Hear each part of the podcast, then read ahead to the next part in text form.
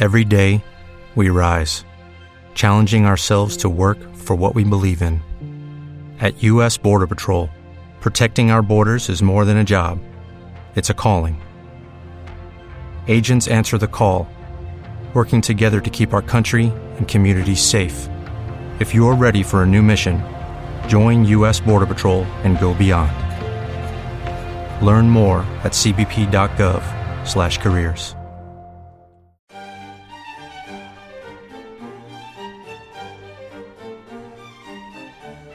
Comienza en Radio ECA Fin de Semana con Dios.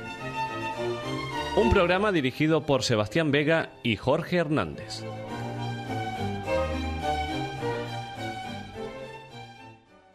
Lucas López Pérez, sacerdote jesuita, Jorge Hernández Duarte, presbítero, y Sebastián Vega Ponce nos responsabilizamos en esta ocasión de la realización y presentación de Fin de Semana con Dios. Saludos cordiales a todas y a todos.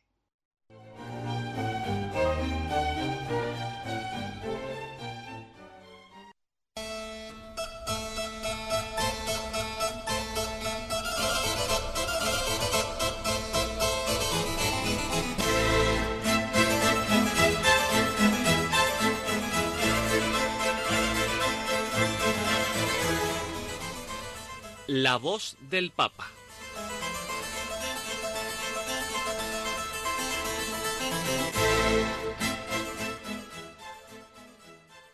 Finalizamos el capítulo 3 del documento de trabajo para la etapa continental del sínodo que venimos presentando literalmente y que dice así. Tensiones a gobernar, renovación y reconciliación. Muchas síntesis alientan fuertemente la implementación de un estilo sinodal de celebración litúrgica que permita la participación activa de todos los fieles para acoger todas las diferencias, valorar todos los ministerios y reconocer todos los carismas. En este sentido, la escucha sinodal de las iglesias registra muchas cuestiones que deben abordarse desde el replanteamiento de una liturgia demasiado centrada en quien preside hasta las formas de participación activa de los laicos, pasando por el acceso de las mujeres a las funciones ministeriales. Y así se aporta desde la Conferencia Episcopal de Etiopía. Sin dejar de ser fieles a la tradición, a su originalidad, antigüedad y uniformidad, intentamos que la celebración litúrgica sea más viva y participada por toda la comunidad de creyentes, sacerdotes, laicos, jóvenes y niños, que leen los signos de los tiempos con discernimiento sólido. Los jóvenes intentan encontrar un lugar en la liturgia con los himnos y es positivo. En este sentido, la experiencia de las iglesias también registra nudos de conflicto que deben ser abordados de forma sinodal como es el discernimiento de la relación con los ritos preconciliares. Las divisiones sobre la celebración de la liturgia se han reflejado en las consultas sinodales, entienden en la Conferencia Episcopal de Estados Unidos, y añaden, desgraciadamente, la celebración de la Eucaristía se vive también como un motivo de división dentro de la Iglesia.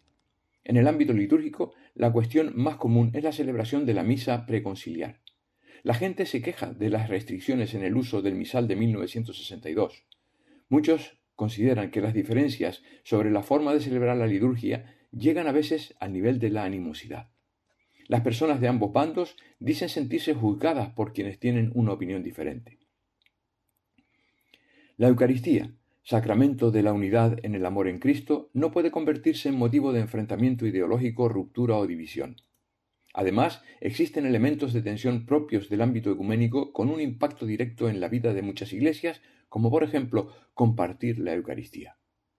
Por último, hay problemas relacionados con las modalidades de inculturación de la fe y el diálogo interreligioso, que también afectan a las formas de la celebración y la oración. Las síntesis no dejan de resaltar también las principales limitaciones de la praxis celebrativa, que oscurecen su eficacia sinodal, en particular, se subraya el protagonismo litúrgico del sacerdote y la pasividad de los participantes, el alejamiento de la predicación respecto a la belleza de la fe y la concreción de la vida, la separación entre la vida litúrgica de la asamblea y la red familiar de la comunidad. La calidad de las homilías se señala casi unánimemente como un problema. Se piden, y así lo mantienen desde la Iglesia maronita, homilías más profundas centradas en el Evangelio y en las lecturas del día y no en la política, y que utilicen un lenguaje accesible y atractivo. Una fuente particular de sufrimiento son todas aquellas situaciones en las que el acceso a la Eucaristía y a los demás sacramentos se ve obstaculizado o impedido por diversas causas. Son intensas las peticiones para que se busque una solución a estas formas de privación de los sacramentos. Se citan, por ejemplo, las comunidades que viven en zonas muy remotas, o el uso del cobro de tarifas por el acceso a las celebraciones que discrimina a los más pobres. Muchas síntesis también dan voz al dolor que experimentan los divorciados vueltos a casar por no poder acceder a los sacramentos, así como los que han contraído un matrimonio polígamo. No hay unanimidad sobre cómo tratar estas situaciones. La Conferencia Episcopal de Malasia opina que se niega la posibilidad de recibir la Sagrada Comunión a los divorciados vueltos a casar que expresan su dolor por esta exclusión. Algunos creen que la Iglesia debería ser más flexible, mientras que otros piensan que esta práctica debe mantenerse. Celebrar con estilo sinodal. Al mismo tiempo, el proceso sinodal ha representado una oportunidad para experimentar de nuevo la diversidad de formas de oración y celebración, acrecentando el deseo de hacerla más accesible a la vida ordinaria de las comunidades. La síntesis francesa da voz a tres aspiraciones. La primera se refiere a la diversificación de las liturgias en beneficio de las celebraciones de la palabra, es decir, momentos de oración que pongan en el centro la meditación de textos bíblicos. La segunda, menos frecuente, recuerda la importancia de las peregrinaciones y la piedad popular. La tercera desea una formación litúrgica renovada para hacer frente a un problema denunciado por muchas síntesis, a saber, la incomprensibilidad del lenguaje que normalmente usa la Iglesia. Algunas regiones plantean la cuestión de la reforma de la liturgia incluso en las iglesias orientales, donde está profundamente ligada a la identidad de la iglesia. Y así se dice desde la iglesia greco-melquita. En nuestra iglesia es oportuna una reforma litúrgica para releer a la luz del Espíritu Santo la acción y la participación del pueblo de Dios en la obra de Dios en nuestro tiempo. Muchas iglesias subrayan también la importancia de hacer habituales los vínculos de la celebración auténtica y propia con las diversas formas de intercambio dialógico y de convivencia fraterna. La convivialidad y la fraternidad siempre formaron parte de la experiencia de las reuniones sinodales, se nos dice desde Filipinas, que continúa diciendo en todas las reuniones, desde la inicial hasta las posteriores consultas en las parroquias y estructuras pastorales, hubo salu salo, es decir, compartir de la comida. Muchos destacaron cómo las reuniones sinodales influyeron positivamente en la celebración de las liturgias. La variedad de tradiciones rituales de la oración litúrgica, así como las formas simbólicas con las que se expresan las diferentes culturas, es considerada por todos como una riqueza. Un renovado amor por la espiritualidad y el compromiso de cuidar la belleza y el estilo sinodal de la celebración apoyan el resplandor de una iglesia misionera. Se informa desde la Conferencia Episcopal de Uruguay que todos los informes hablan de las celebraciones como espacios que pueden inspirar y ayudar a vivir la fe en nuestra vida personal, familiar, laboral, en el barrio y la misma comunidad.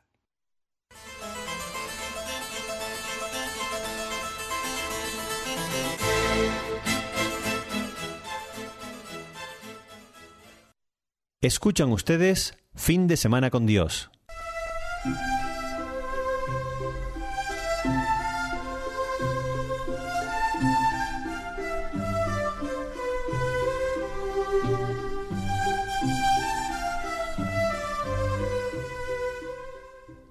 La palabra por Jorge Hernández Duarte.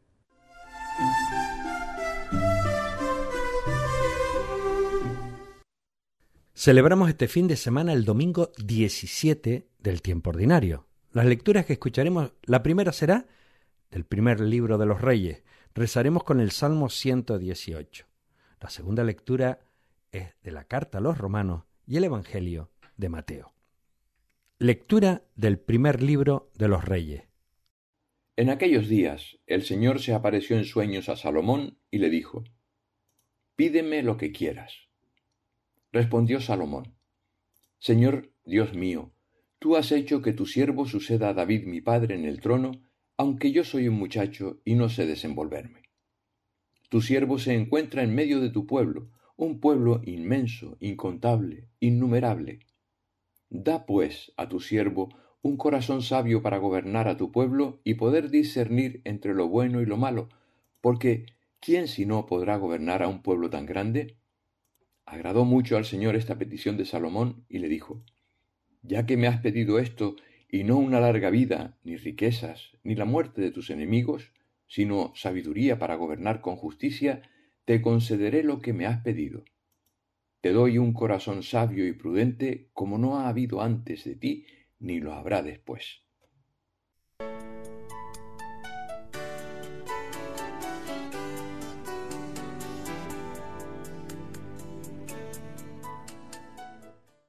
La historia de la monarquía de Israel está narrada en estos dos magníficos libros de los reyes. Desde los últimos años del reino de David y la subida al trono de Salomón en el año 970 a.C., hasta la destrucción de Jerusalén y el exilio de Babilonia en el 561 a.C. Este es uno de los periodos, nada menos que dura 400 años, más importantes de la historia de Israel, tanto a nivel político como religioso. No sólo habla de una época de oro de la monarquía con Salomón, sino de una época también de oro para el profetismo en Israel. Aparecen profetas como Elías, Eliseo, Isaías. También aparece en estos libros un acontecimiento clave e importante. Después de la muerte de Salomón y la falta de capacidad política de su hijo Roboán, la división del reino. Aparece así Israel como reino del norte y el reino del sur que es Judá. Son los libros de los reyes fuentes histórico-teológicas importantes para entender la vida de este pueblo. El texto que escuchamos antes nos presenta a Salomón como el sucesor de David y de dónde nace su fama de hombre sabio. Es el sueño que tuvo en un lugar donde se hacían ritos sagrados llamados Gabaón. Así quedó titulado este momento de Salomón, recién nombrado rey, el sueño de Gabaón. El Señor le dice que le pida lo que quiera, y Él le pide un corazón sabio para gobernar a tu pueblo y poder discernir el bien del mal. Estar cerca de Dios, escucharle a Él es lo que da la sabiduría, ese don del Espíritu tan importante y que poco pedimos. La sabiduría es un regalo que dura siempre, nos ayuda a afrontar todos los momentos de la vida, a discernir el bien del mal, a vivir en la justicia, a buscar la voluntad de Dios. La verdadera sabiduría es la que pide Salomón. Dame un corazón que escuche la vida, que sepa interpretar lo que ocurre, que busque tu voluntad en todo momento. Rezamos con el Salmo 118. Cuánto amo tu voluntad, Señor. El Señor es mi herencia. He prometido observar tus palabras. Más vale para mí tu ley que todo el oro y la plata. Que tu amor me consuele según la promesa que me hiciste. Gracias a tu compasión viviré, pues tu ley es mi alegría. Por eso yo amo tus mandatos y los prefiero al oro más fino. Por eso me guío según todos tus decretos y odio la mentira. Tus preceptos son una maravilla, por eso los observo. La explicación de tu palabra es luz que ilumina y proporciona instrucción a los sencillos. Cuánto amo tu voluntad, Señor. Lectura de la carta de Pablo a la comunidad de Roma. Hermanos y hermanas, sabemos además que todo contribuye al bien de quienes aman a Dios, de quienes Él ha llamado según sus planes. Porque a las personas que conoció de antemano, las destinó también desde el principio a reproducir la imagen de su Hijo, llamado a ser el primogénito entre muchos hermanos y hermanas y a quienes desde el principio destinó, también los llamó. A quienes llamó, les otorgó la salvación, y a quienes otorgó la salvación, les comunicó su gloria.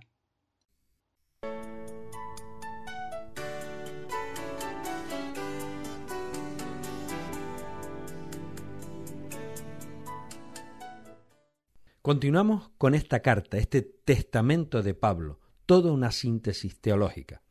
Igual que de algunas comunidades cristianas de los primeros siglos tenemos noticias de sus fundadores y de aquellas que fundó o pudo fundar Pablo, la de Roma es una comunidad de la que las circunstancias que rodearon su nacimiento no son totalmente desconocidas. Esta carta de Pablo es el testimonio más antiguo y seguro sobre la existencia de cristianos en Roma, junto con el libro de los Hechos de los Apóstoles. Una comunidad que pudo haber nacido de la emigración de cristianos por temas comerciales y en las fechas que rodearon los años 40, seguro que antes de los 50, y que mantuvo una relación siempre estrecha con la comunidad de Judea, tal como aparece en el capítulo 28, versículo 21 del libro de los Hechos. Este fin de semana tenemos otro breve fragmento del capítulo 8 de la carta a los romanos, una síntesis de nuestra misión, del quehacer de la Iglesia, del quehacer de los cristianos. Ser seguidores de Jesús, ser como Él, ser imagen de su Hijo. En la Eucaristía, cuando comulgamos, reflejamos ese pacto de ser como Jesús y que Pablo recogió como vivencia personal. Ya no vivo yo, es Cristo quien vive en mí. Nos lo dice en el capítulo 2 de la carta a los Gálatas. El Hijo es el referente de vida y su persona nos vincula. Este ser como Jesús, Pablo lo presenta como todo un honor que nos coloca en la presencia de Dios, que lo expresa con esta frase, nos llama, nos salva y nos comunica su gloria. Lectura del Evangelio según San Mateo. En aquel tiempo dijo Jesús a la gente, Sucede con el reino de los cielos como con un tesoro escondido en el campo. La persona que lo encuentra lo deja oculto y llena de alegría va, vende todo lo que tiene y compra el campo.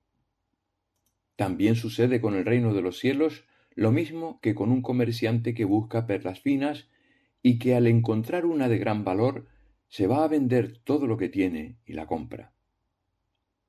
También sucede con el reino de los cielos lo mismo que con una red que echan en el mar y recoge toda clase de peces. Una vez llena, los pescadores la sacan a la playa, se sientan, seleccionan los buenos en canastas y tiran los malos. Así será cuando llegue el fin del mundo. Saldrán los ángeles a separar a la gente mala de la buena y echarán a la mala al horno de fuego. Allí llorarán y les rechinarán los dientes. ¿Entienden bien todo esto? Ellos le contestaron, Sí. Él les dijo, Todo maestro de la ley que se ha hecho discípulo del reino de los cielos es como un padre de familia que saca de su tesoro cosas nuevas y viejas.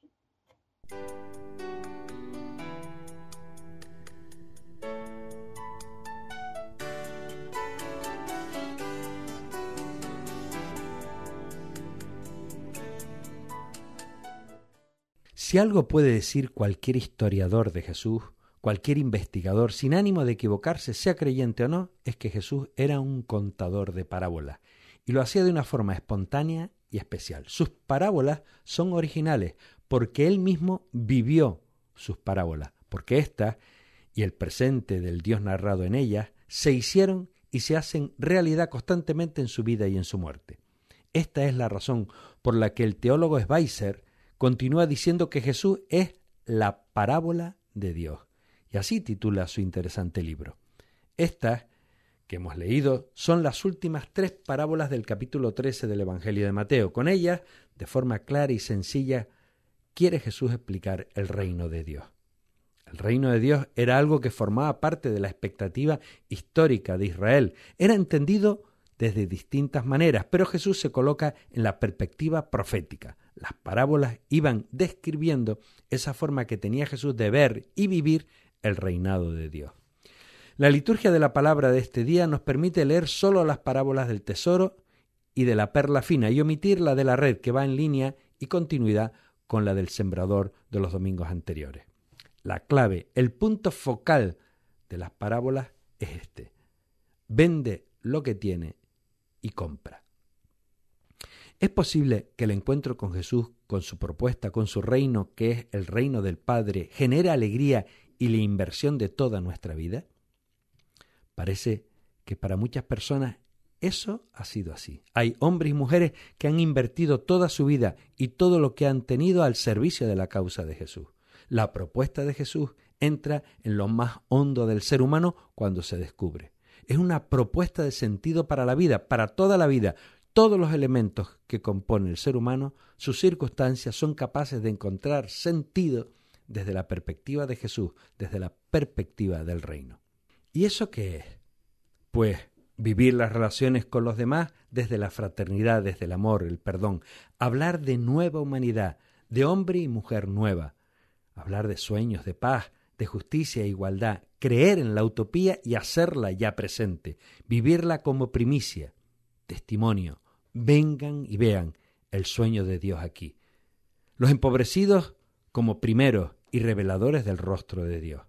Vivir desde la compasión, desde la pasión con y por la gente. Vivir la libertad, la alegría, la esperanza desde la condición de que los demás también tengan esos mismos derechos. Crear y amar a un Dios que es todo esto y mucho más. Un Dios con sueños de igualdad y solidaridad. Un Dios que podemos llamar Padre Madre y que nos invita a experimentarle cercano, misterioso, presente.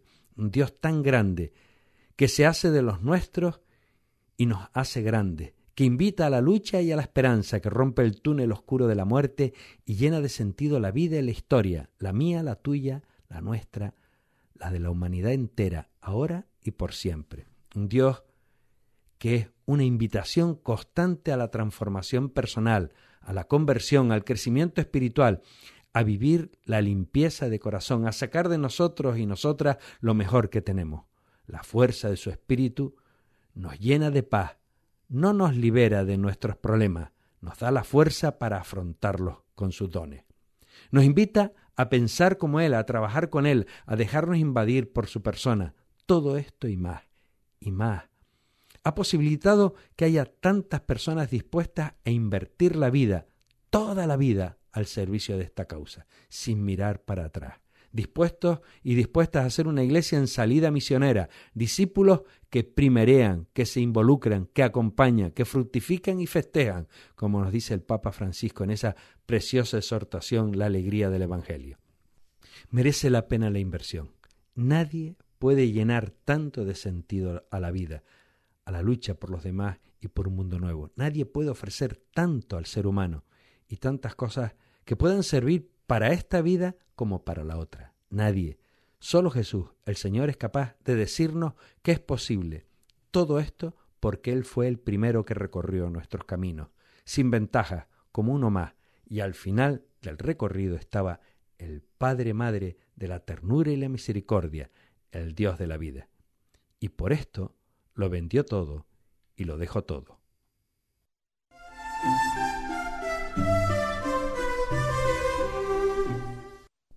Lucas López Pérez, sacerdote jesuita y miembro del equipo CEPAL, Conferencia de Provinciales Jesuitas de América Latina, comparte su reflexión acerca de una palabra de actualidad. Si he sufrido la sed del hambre, todo lo que era mío y resultó ser nada. Si he cegado las sombras en silencio, me queda Y la palabra que hoy nos queda es Loyola. Y es que este próximo lunes celebramos la fiesta de San Ignacio de Loyola. Desde que llegara Francisco al pontificado, por primera vez en la historia, celebramos al fundador de los jesuitas con uno de sus hijos en la silla de Pedro. Utiliza el Papa la herramienta Twitter con frecuencia y dos de sus mensajes en 31 de julio nos pueden dar una pista de cómo celebrarlo. El primero en 2019, San Ignacio de Loyola, que hoy recordamos cuando era un joven soldado, pensaba en su gloria, pero luego fue atraído por la gloria de Dios que dio sentido a su vida.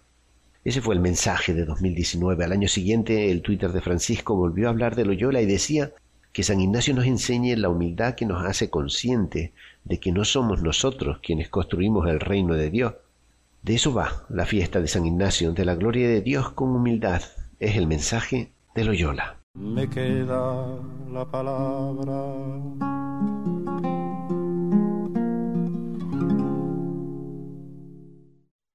Ángela Carmona, a quien deseamos que mejoren pronto las condiciones para que vuelva a acompañarnos, Lucas López, Jorge Hernández y Sebastián Vega, les deseamos lo mejor y nos despedimos escuchando un tema de Jesús Adrián Romero cuyo título es Mi vida sin ti. Saludos y hasta la próxima ocasión.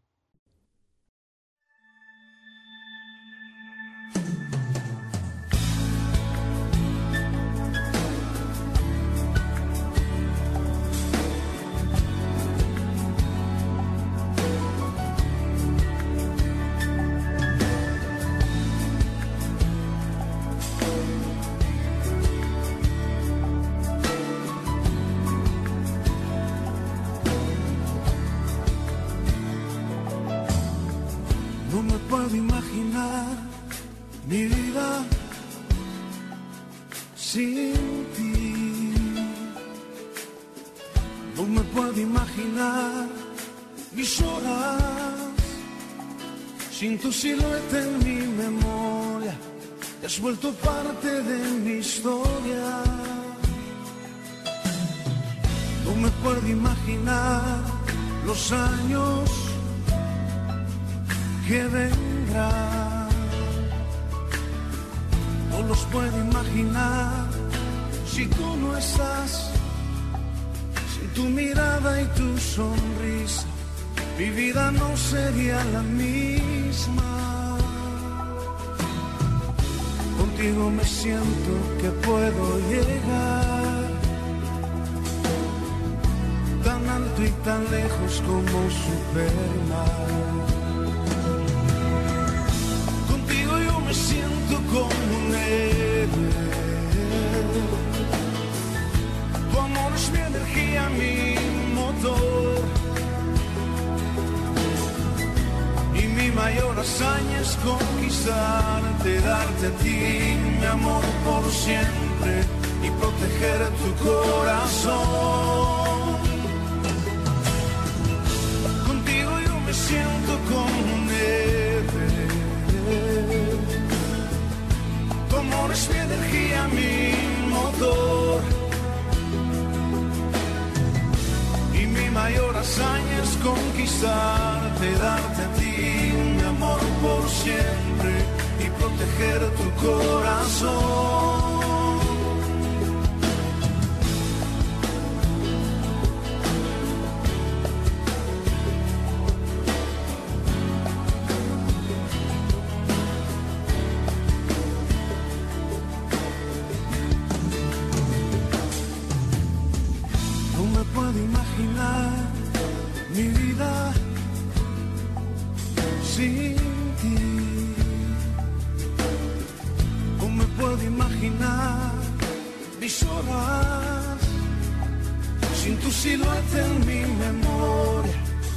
Vuelto parte de mi historia. No me puedo imaginar los años que vendrán. No los puedo imaginar si tú no estás. Sin tu mirada y tu sonrisa, mi vida no sería la misma.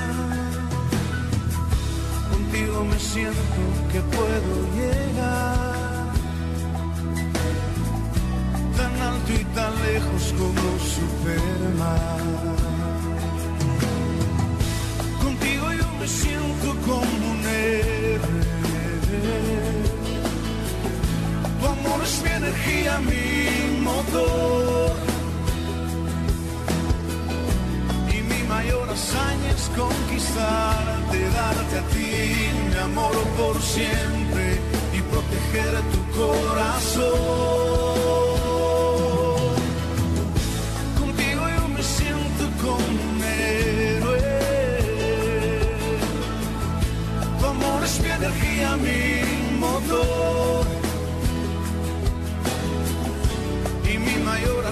es conquistarte, darte a ti mi amor por siempre y proteger tu corazón.